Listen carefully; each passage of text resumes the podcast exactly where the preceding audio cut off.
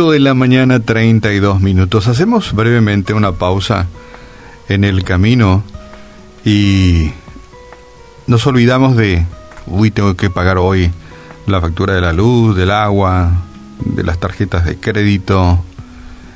Este, bueno, el cobrador seguramente va a venir hoy y muchos quebrantos que a veces tenemos en la vida porque también tenemos que tener un tiempo de conexión con, de aquietar la mente, pacificar el espíritu y, tomar eh, sabias decisiones en la vida y pensar, reflexionar, suma, resta, multiplicación, división. ¿Qué significa eso?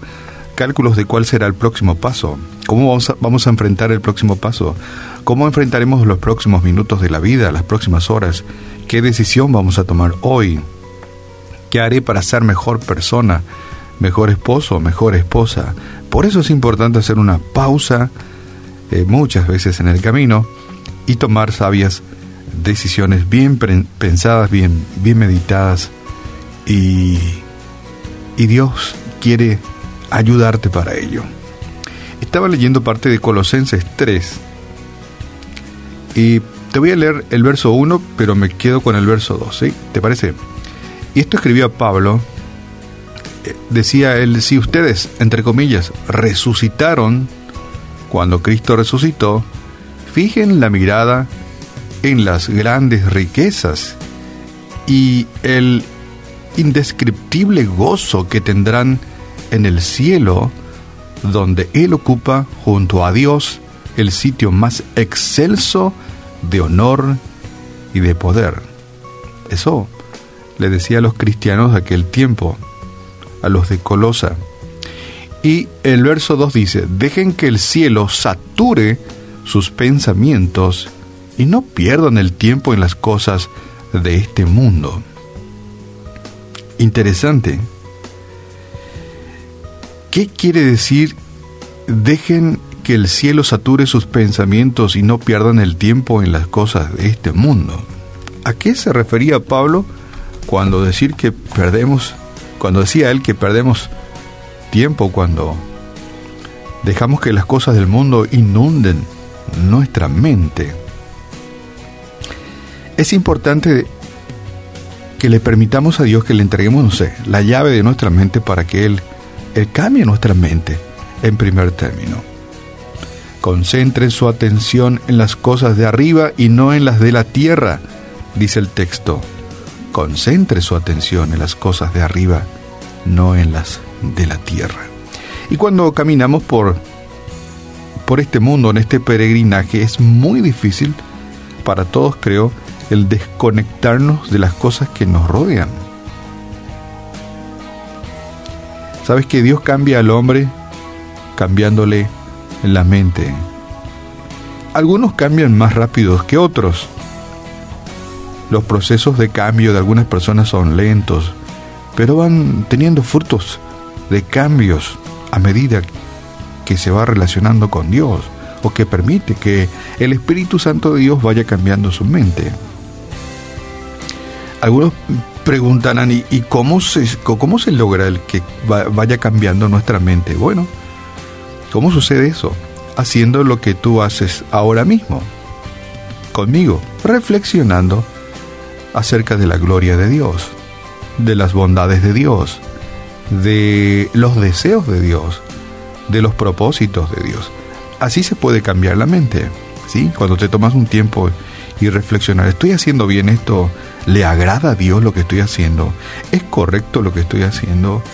Em, y vamos reflexionando, teniendo como, como a quien agradar a Dios. Y vamos haciendo un, una especie de reset en determinadas áreas de nuestra vida. ¿Estoy manejando bien mis finanzas conforme a lo que la Biblia me enseña? ¿Estoy relacionándome bien con mi familia? ¿Estoy haciendo bien la tarea?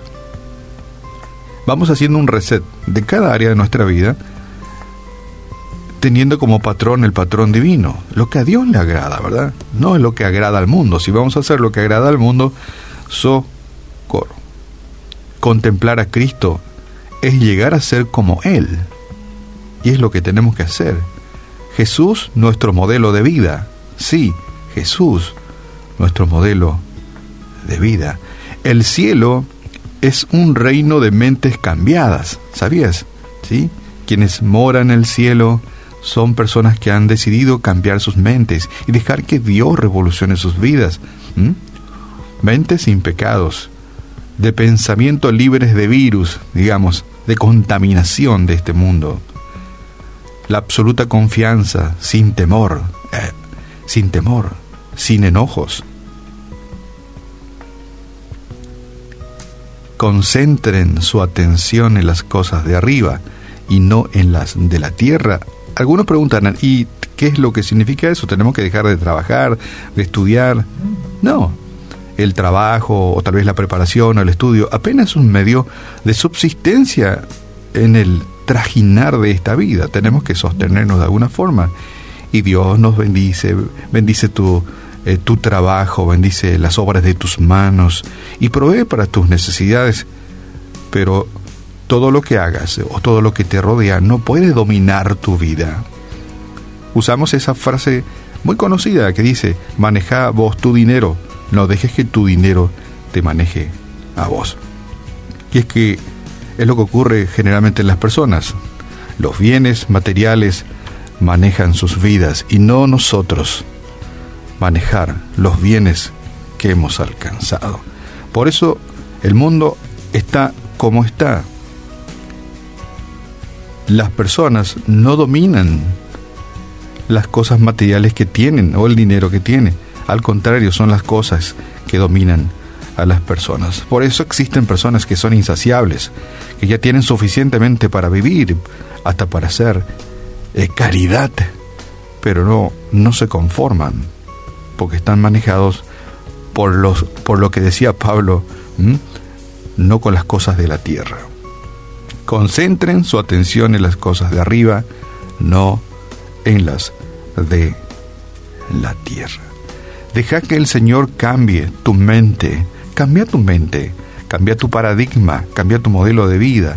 Vive una vida agradable a Dios que te va a servir para que tengas una vida tú que se agrada de los tuyos, de tu esposo, de tu esposa, de tus hijos, de lo que haces.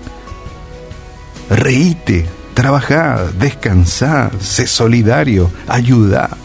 Tantas cosas maravillosas que uno hace con una mente cambiada. Sería realmente lamentable que estés lleno de cosas materiales y que tengas una cara larga y que estés preocupado por si se va a quebrar ese banco, esa empresa, o vas a perder tus acciones. Realmente no vale la pena vivir de esa forma.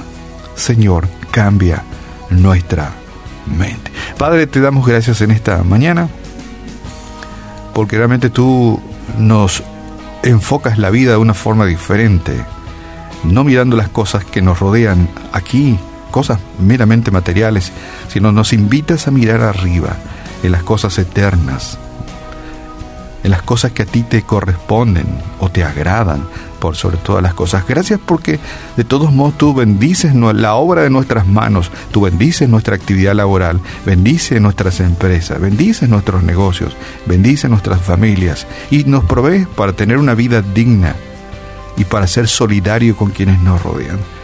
Pero gracias también porque nos invitas a que levantemos nuestra mirada al cielo, que es lo que más a ti te agrada. Gracias por renovar nuestra mente, nuestro entendimiento. Gracias por hacernos libres de la codicia, de la avaricia y de la insatisfacción. Gracias por hacernos satisfechos Gracias porque alcanzamos contentamiento en ti. Gracias porque nos gozamos y porque somos felices y nuestro corazón se, se llena de alegría con lo que hemos alcanzado en esta vida. Padre, oramos por nuestros amigos oyentes también, ¿verdad? Que cuyos nortes tal vez se han perdido, no saben para dónde transitar, no saben qué camino o qué decisiones tomar, Padre. Oramos por ellos también, para que ellos también tengan ese tiempo suficiente de no mirar tanto al piso de la codicia que ofrece la vida material, sino el poder también encontrarte a ti con una mirada al cielo. Padre, gracias, porque tú cada día de prove nos provees de las cosas necesarias, te provees para nuestras necesidades, Señor. Y en esta mañana oramos por nuestros amigos oyentes, que son muchísimos, y también oramos por nuestras mismas vidas. Y lo hacemos en el nombre de tu Hijo amado Jesús. Amén.